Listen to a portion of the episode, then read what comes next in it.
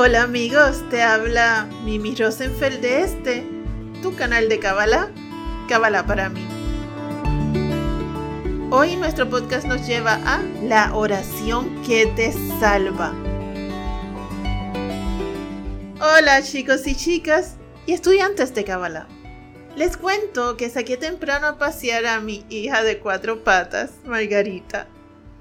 Y no la llevé a su parque de perros porque no había ninguno para que ella jugara. Bueno, eso fue una mala decisión de mi parte, porque luego ella no me dejó trabajar. Todo el tiempo quejándose y lloriqueando porque quería bajar. Así que ni modo la volví a bajar y efectivamente lo que quería era simplemente estar un rato en su parque. Estuvo sola, pero a ella no le importó. Lo que quería era estar a sus anchas en la grama y entre los árboles. Luego llegamos a casa y se durmió tranquila.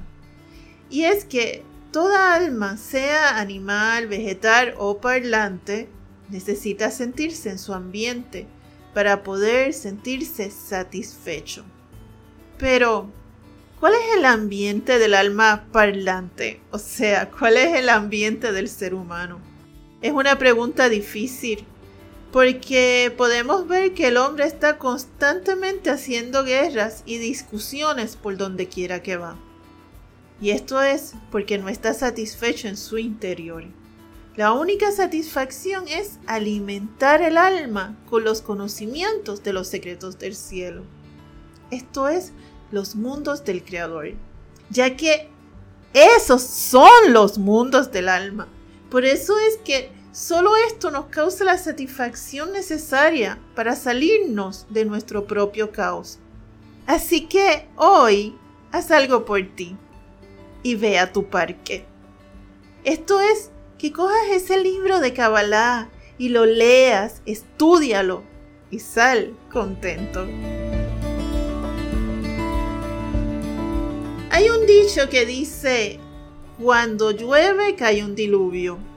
Y es que muy a menudo, para nuestro gusto, todo llega junto y tenemos sucesos tras sucesos de rigor y caos en nuestra vida.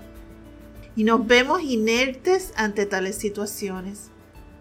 Pues existe una plegaria muy especial que está hecha especialmente para procurar tu salvación y despertar la bondad o sea, la dimensión del Geset en tu vida. Al despertar la bondad divina, cambiamos todo rigor por bondad.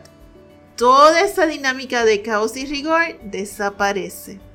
La plegaria es el Salmo 98, que logra hacer grandes milagros salvándonos del rigor y trayendo bondad a nuestra vida. Cuando la estemos leyendo, notarás que este salmo describe cómo alabará Israel a Dios por la redención. Entonces quiero, antes de empezar, recordarte lo importante que es que te concentres en cada palabra y pongas toda tu cabeza, todo tu corazón y toda tu fuerza en la oración.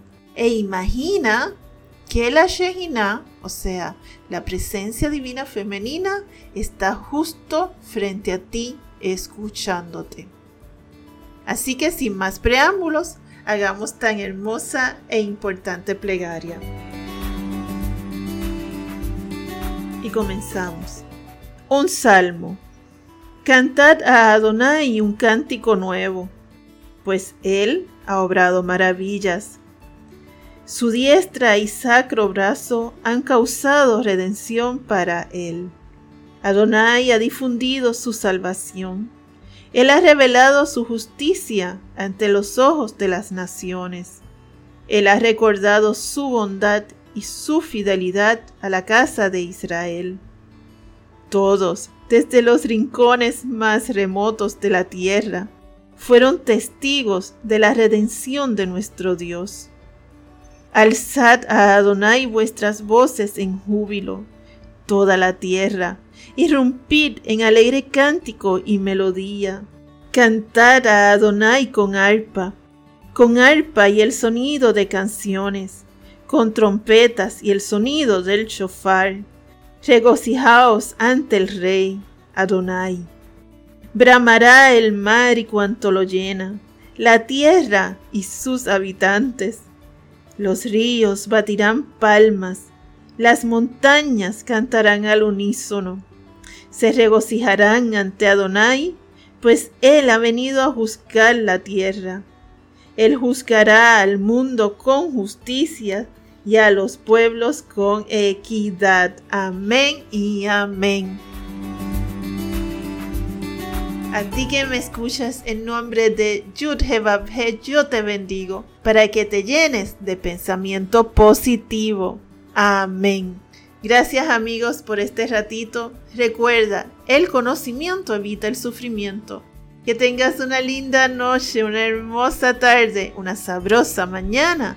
Un abrazo de mi alma a tu alma.